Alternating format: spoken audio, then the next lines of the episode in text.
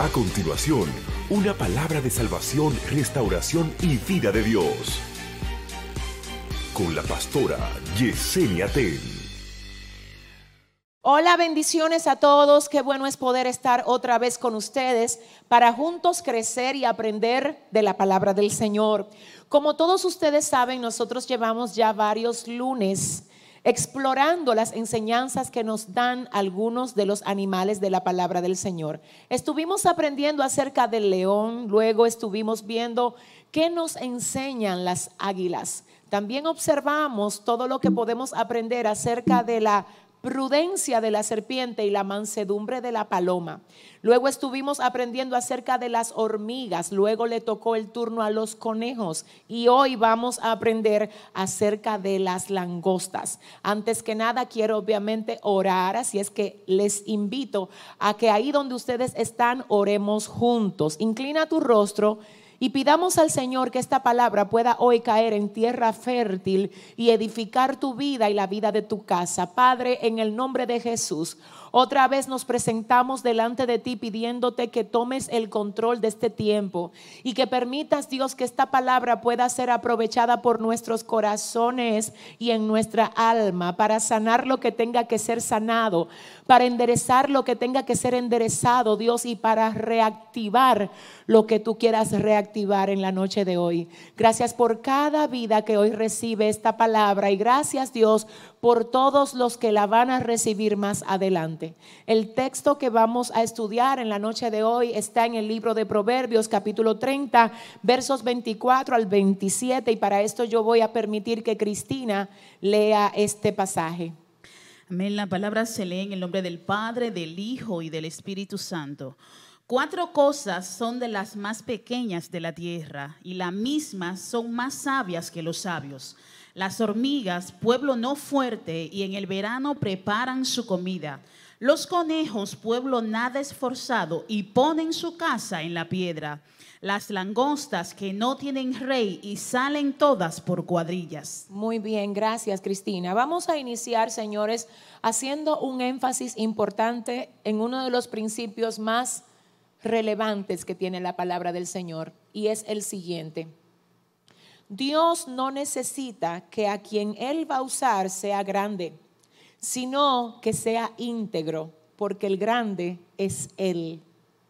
En otras palabras, el Señor no anda buscando cosas grandes, ni anda buscando personas importantes, ni anda buscando cosas que el hombre vea como grandes. Él quiere engrandecerse en aquello que el hombre subestima. Y esto es así a través de todo el texto sagrado. Y específicamente en esta ocasión, dentro de la serie, nos ha tocado ver cuatro criaturitas que dice la palabra que son de las más pequeñas de la tierra pero que las mismas son más sabias que los sabios. Y la primera cosa, la primera criatura que este pasaje nos revela es a las hormigas, que dice que son tan sabias que dejan de jugar en su presente y no se enfocan en lo que está pasando en su hoy para dedicarse a construir lo que ellas quieren hacer que pase en su mañana. Esto lo aprendimos de las hormigas. Luego aprendimos de los conejos,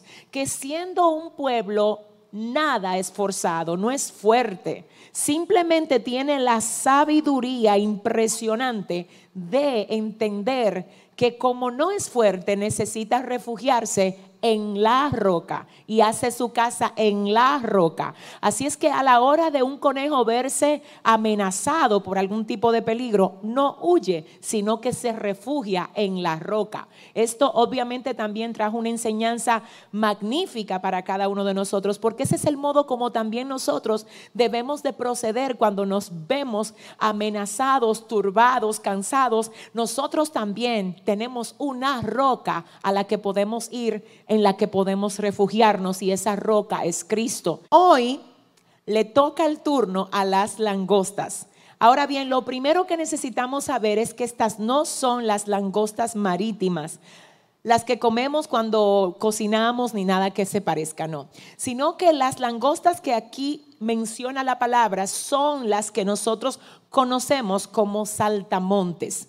Esos saltamontes que a veces son marrones, otras veces son verdes y que andan en cuadrillas. Acerca de las langostas, dice la palabra que no tienen rey y salen todas por cuadrillas. Señores, es muy interesante conocer este dato que voy a mencionar ahora, que es el siguiente.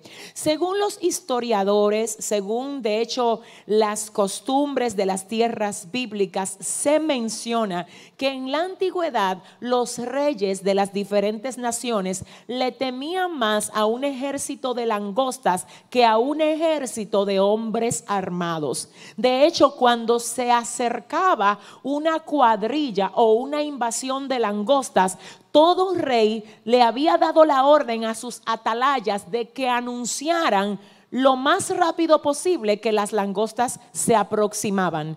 Así es que cuando se veía venir una cuadrilla de langostas, lo que acontecía era que todas las atalayas comenzaban desde el lugar donde se encontraban a decir a voz en cuello, por ahí vienen las langostas, por ahí vienen las langostas.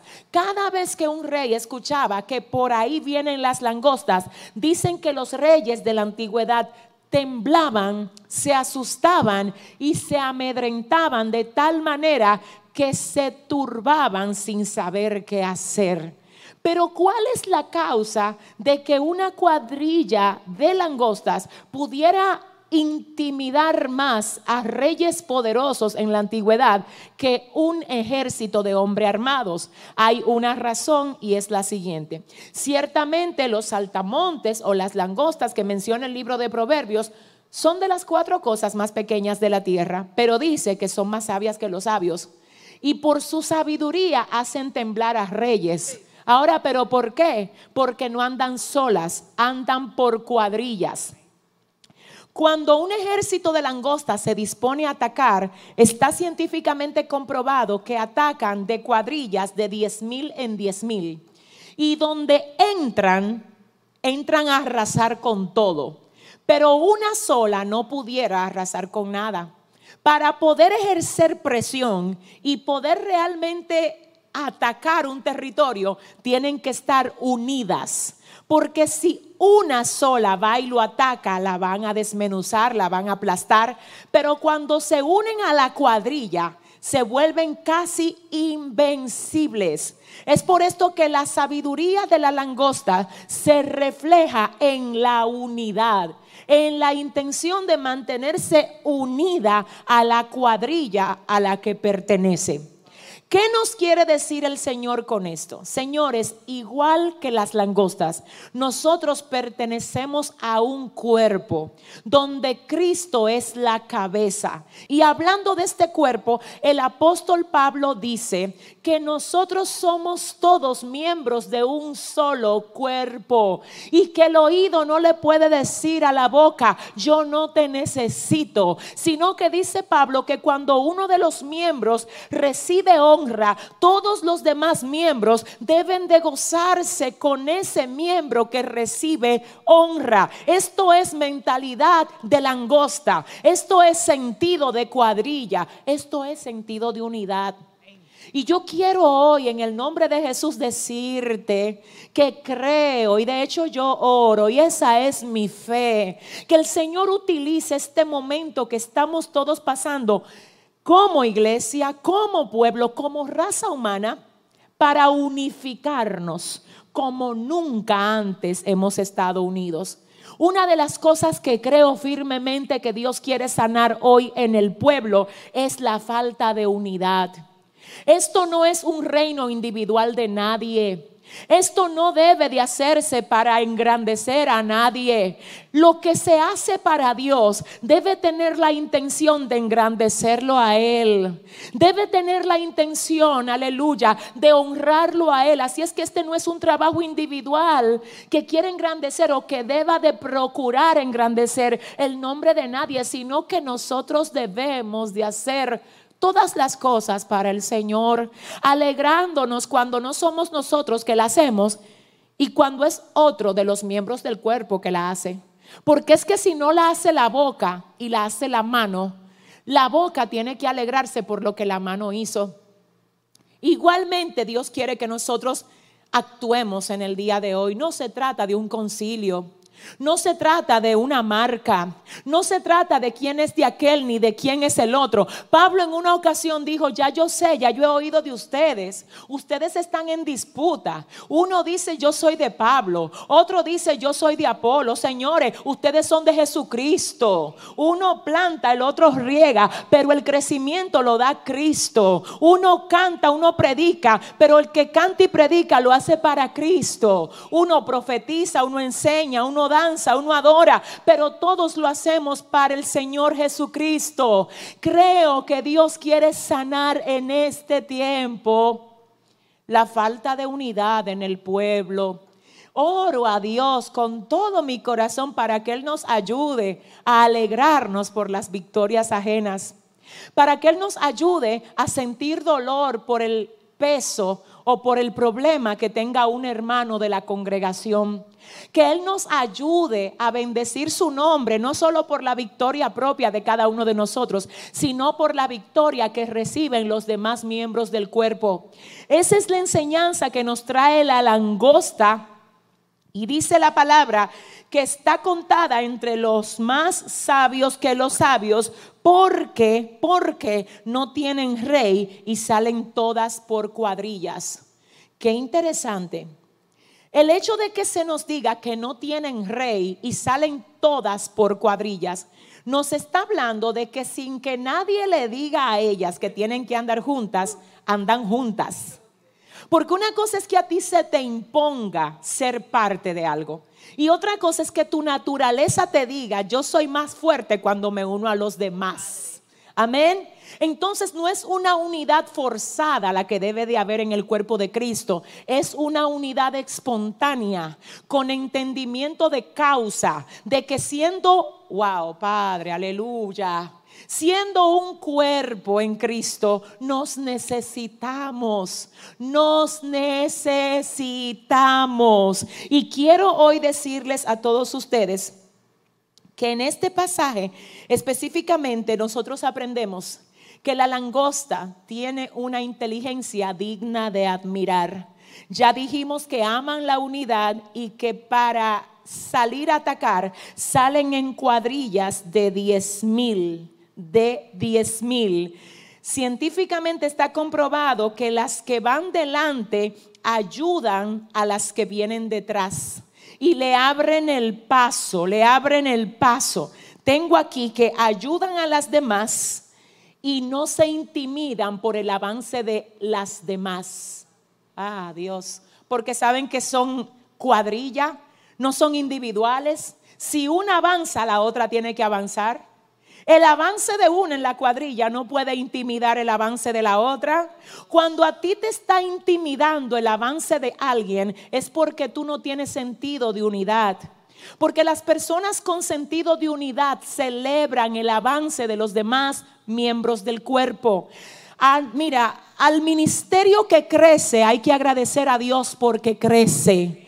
Hay que darle gloria a Dios por el crecimiento de ese hermano que se sienta al lado tuyo en la congregación. Hay que darle gloria a Dios por el crecimiento de ese predicador, por el crecimiento de ese profeta, por el crecimiento de ese pastor. Atrévete a agradecerlo, porque cuando tú lo sientes como crecimiento tuyo, entonces ahí demuestras que tú tienes un concepto claro de lo que es el Evangelio.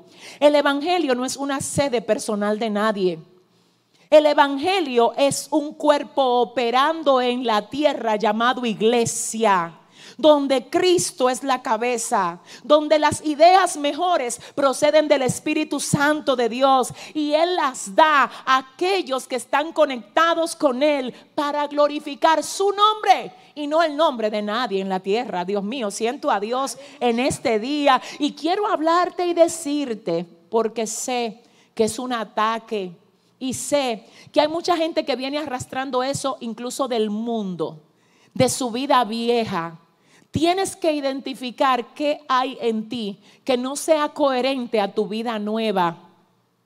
Porque hay personas que tienen muchos años en el Evangelio, pero todavía arrastran con rasgos característicos de su viejo hombre. Y la envidia y el celo es uno de esos rasgos. Tú no puedes nunca tratar de querer brillar en algo que alguien es aparentemente débil. Porque si tú para brillar tienes que apagarle la luz a alguien, tu luz no viene de Dios. Tu luz no viene de Dios. Es un fuego extraño, no es fuego de Dios. Porque la gente de Dios no anda queriendo apagar antorchas, sino que anda encendiendo en llama las antorchas apagadas. Las langostas son más sabias que los sabios. ¿Por qué? Porque cuando ellas mm, se unifican, dicen en manada que vamos a caer. Es juntas que estamos en esto. Es que las que van delante le están abriendo paso a las que están detrás. Es que de hecho algunas langostas, se dice de hecho que las langostas están divididas en dos grandes grupos. Una se les conoce como las portadoras de cinceles y a las otras se les conoce como las portadoras de espada. ¿Cuál es la diferencia de las langostas que son portadoras de cinceles y las que son portadoras de espada? Las que tienen el cincel están adelante rompiendo. Y las que se llaman portadoras de espada vienen atrás protegiendo. Y las de atrás protegen a las de adelante y las de adelante le abren paso a las de atrás. Oh Dios. Oro para que llegue el día, aleluya, que haya ministerios que se atrevan a abrirle paso a otros ministerios sin ningún miedo, diciendo, si Dios te lleva a ti, me lleva a mí contigo, porque es que somos parte de un mismo cuerpo.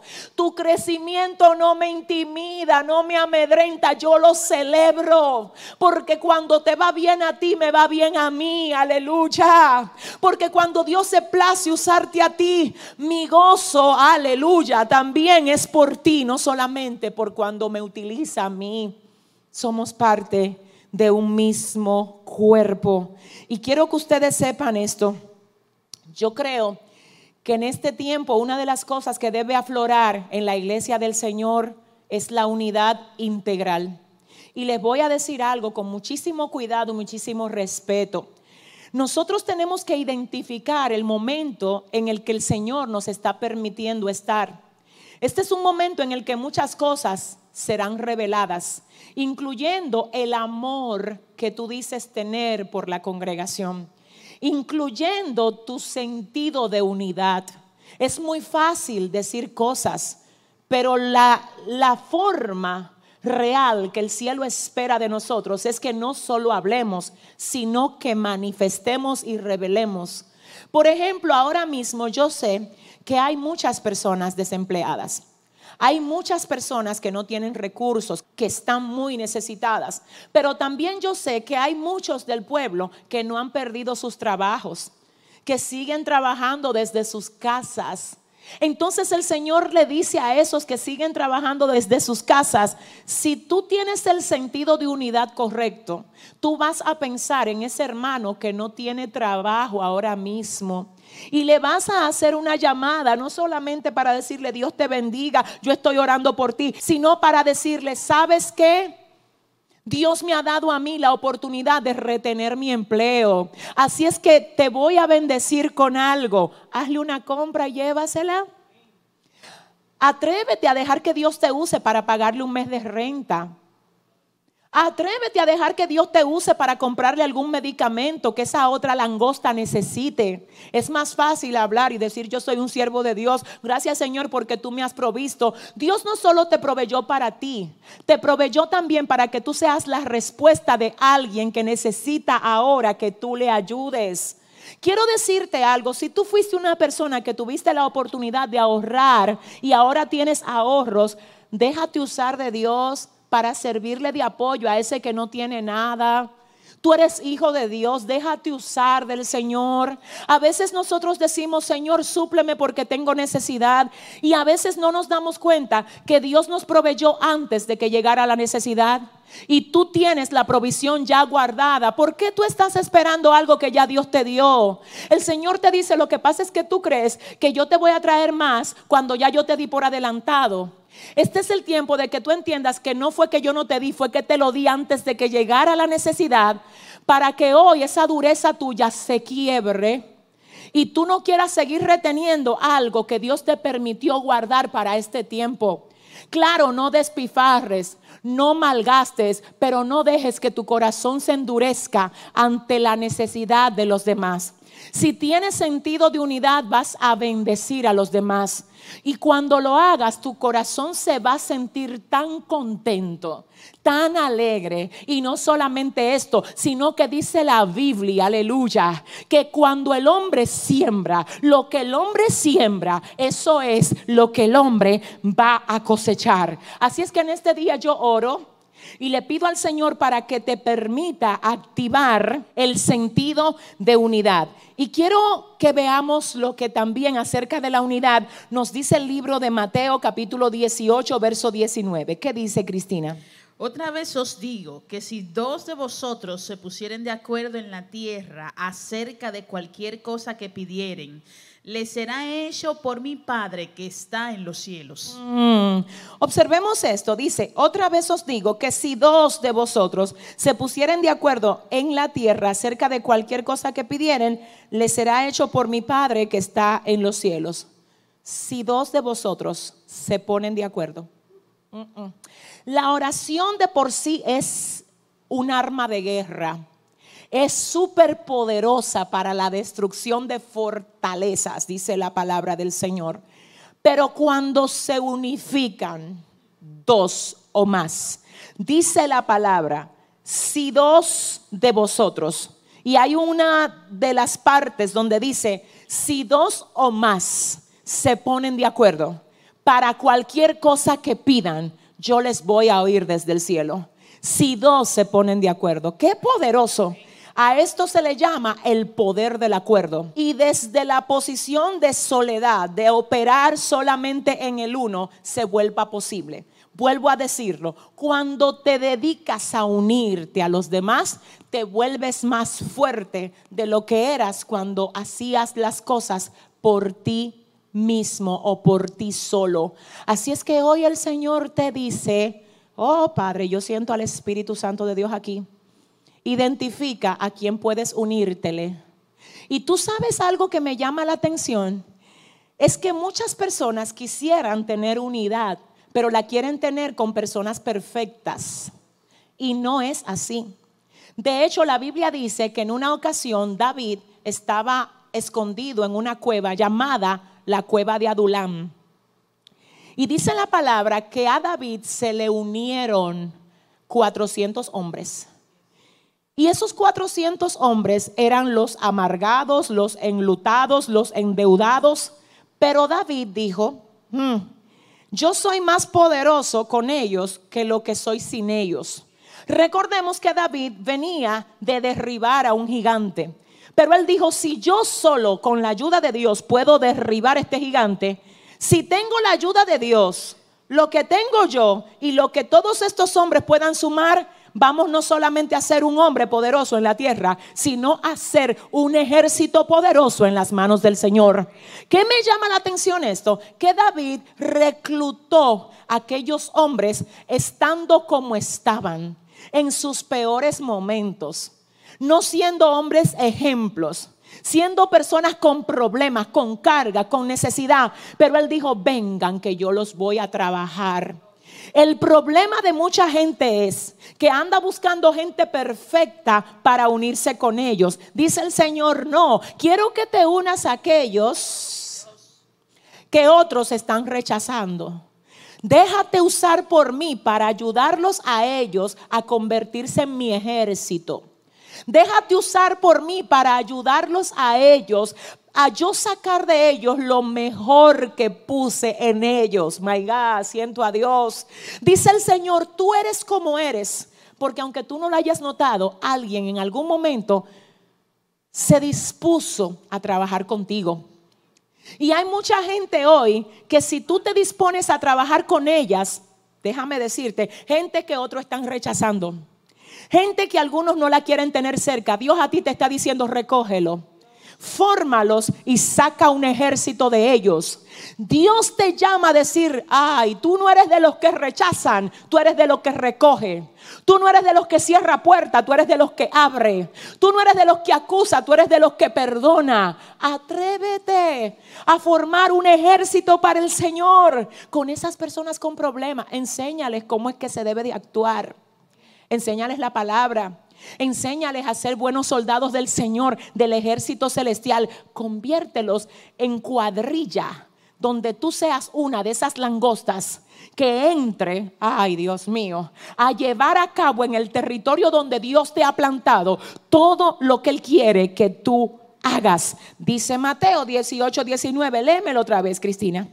Otra vez os digo que si dos de vosotros se pusieren de acuerdo en la tierra acerca de cualquier cosa que pidieren, les será hecho por mi Padre que está en los cielos. Tú sabes que el problema a veces es que muchas personas están sin notar lo que puede pasar cuando tú te unes. Dios, no lo estás notando, hermana, hermano que me escuchas.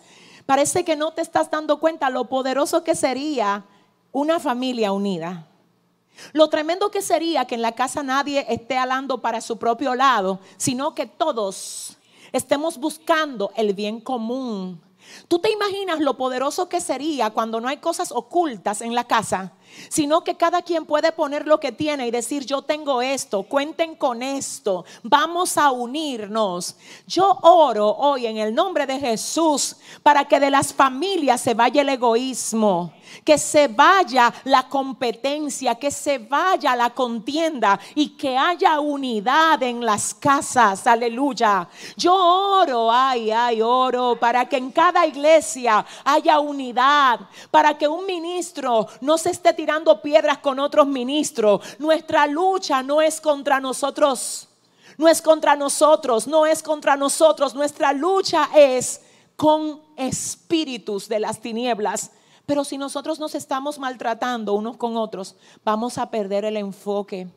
Y hoy es tiempo de andar en cuadrilla, de cuidarnos las espaldas. Esa es otra cosa que las langostas no hacen. Las langostas que van delante están confiadas porque tienen a las que están detrás, que son las portadoras de espada. Nunca, nunca hables mal de nadie. Oye, mira, no hables mal de nadie. No es lo mismo hablar de él que hablarle a él. Si tú de verdad lo que quieres es ayudar al hermano, por favor no hables de él, háblale a él. La gente de Dios no enferma, la gente de Dios sana y edifica a través de lo que hace. Sabes que una de las cosas que yo he notado en este tiempo es, y lamento mucho que las cosas estén así, es que algunos han perdido el sentido de lo que es cuidar a los demás hermanos. Algunos han perdido el sentido de la unidad. Y hoy tú ves cómo los profetas de este tiempo, para dar una profecía, tienen que hacerlo por YouTube. Eso no es profecía de Dios.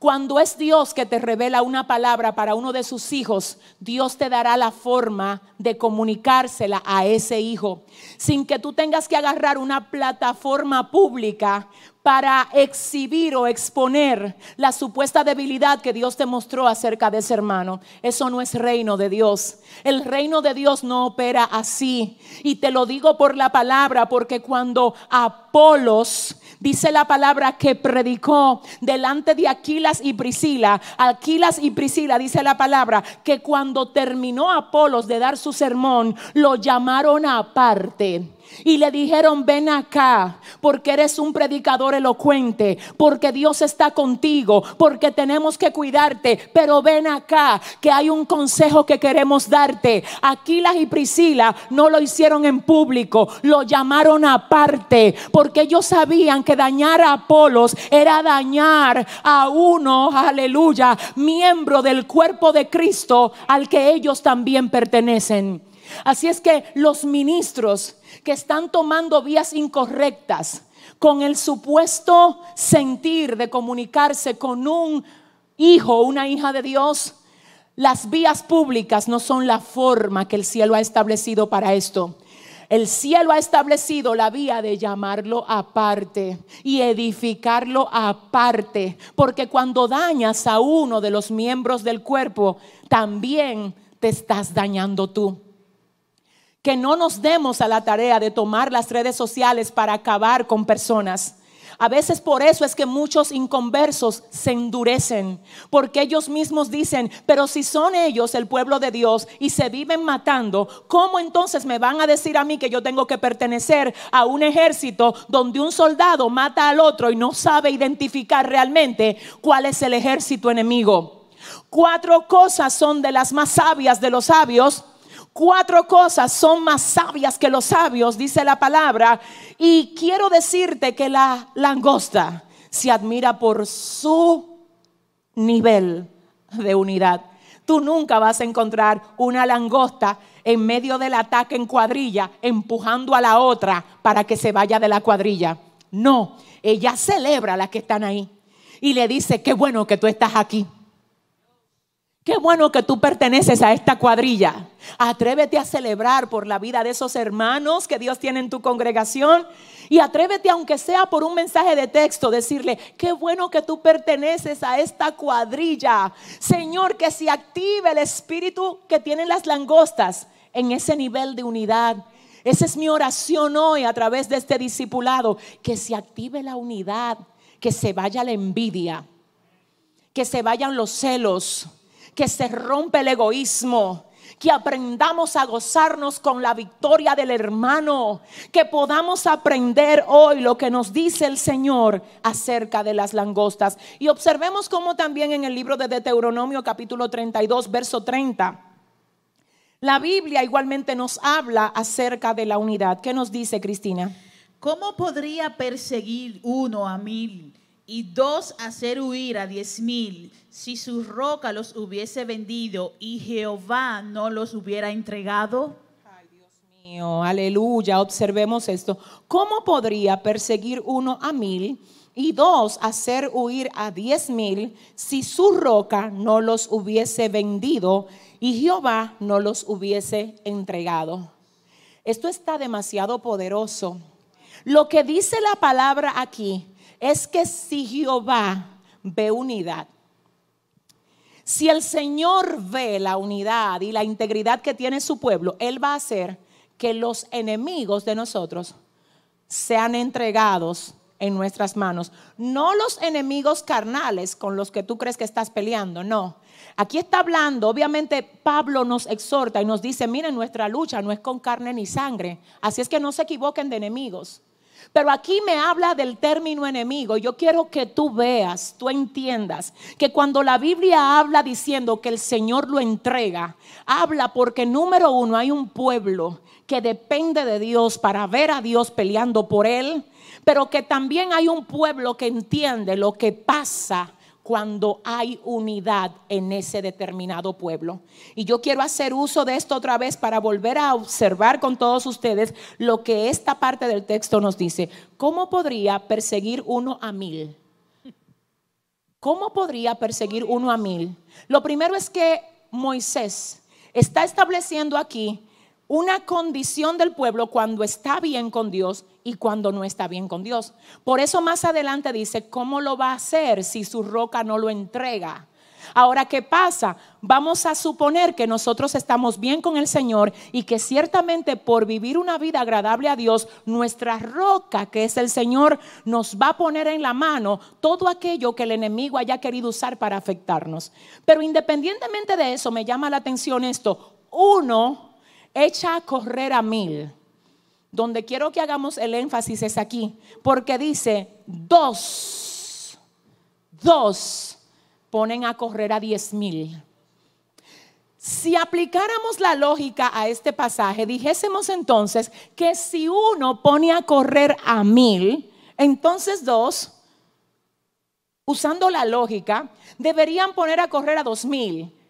Pero hay un misterio en la unidad tan fuerte, tan poderoso, que Moisés lo expresa diciendo, ¿cómo podría perseguir uno a mil y dos hacer huir a diez mil si Jehová no se lo entrega? Entonces, ¿qué es lo que pasa? El asunto es que tengo que estar bien con el Señor para que Él lo entregue, pero yo siempre voy a preferir echar a correr a diez mil y no solo a mil. En otras palabras, oh Dios mío, yo siento a Dios aquí hoy tremendamente. En otras palabras, ¿qué te dice el Señor? ¿Tú crees que tú has alcanzado cosas grandes operando solo? Que eso no te entretenga, porque no importa qué tantas cosas grandes tú hayas logrado estando solo, lo que puedes alcanzar cuando te unes a los demás miembros del cuerpo y no trabajas solo, sino que trabajas en unidad y como las langostas, trabajas en cuadrilla. Oye, es muchísimo más que lo que puedes alcanzar estando solo. Siento a Dios aquí muy fuerte. Mira, te voy a decir algo y con esto yo termino. Hay cosas que Dios quiere que tú la hagas solo. Hay un nivel de búsqueda que es entre tú y Dios, definitivamente. Hay procesos que Dios quiere que tú los pases solos. Hay situaciones que Dios quiere que tú le enfrentes solo, porque es un trabajo contigo interno que Dios quiere hacer. Pero hay personas que se adaptaron y ahora no saben identificar cuándo darle entrada a la cuadrilla y hacerles partícipe de lo que Dios está haciendo con ellos. Ciertamente hay cosas que Dios quiere que tú hagas solo, pero hay otras que Dios te dice, ¿por qué tú te cierras? ¿Por qué te cierras para darle entrada a la gente que yo te estoy poniendo cerca?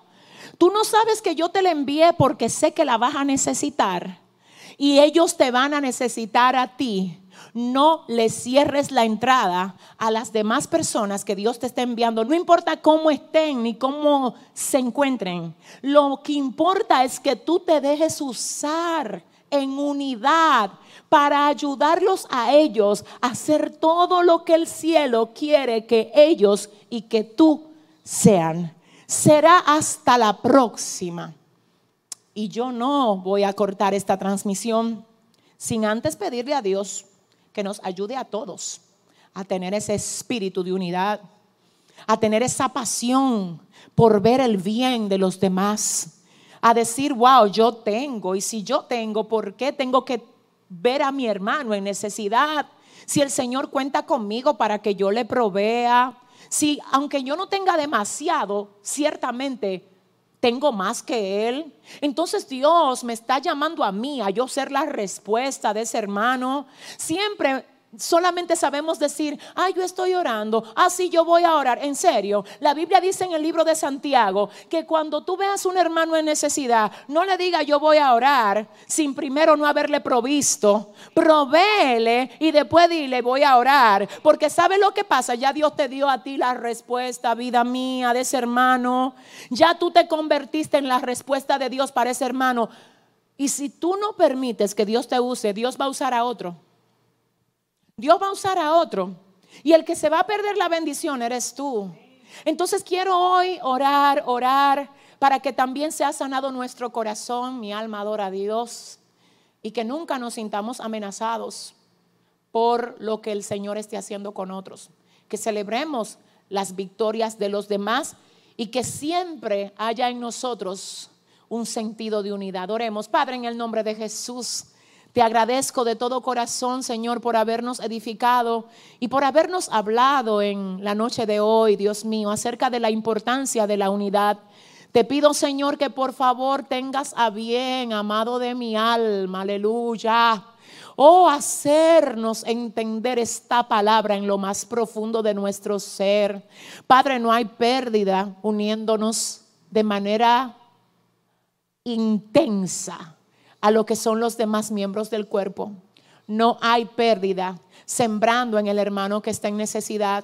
No hay pérdida, wow, celebrando la victoria de los demás, sino que hay un modelo de unidad correcto para que el mundo te pueda ver a ti a través de nosotros y para que nos vean como ese pueblo que no solo predica, sino que vive lo que predica Dios.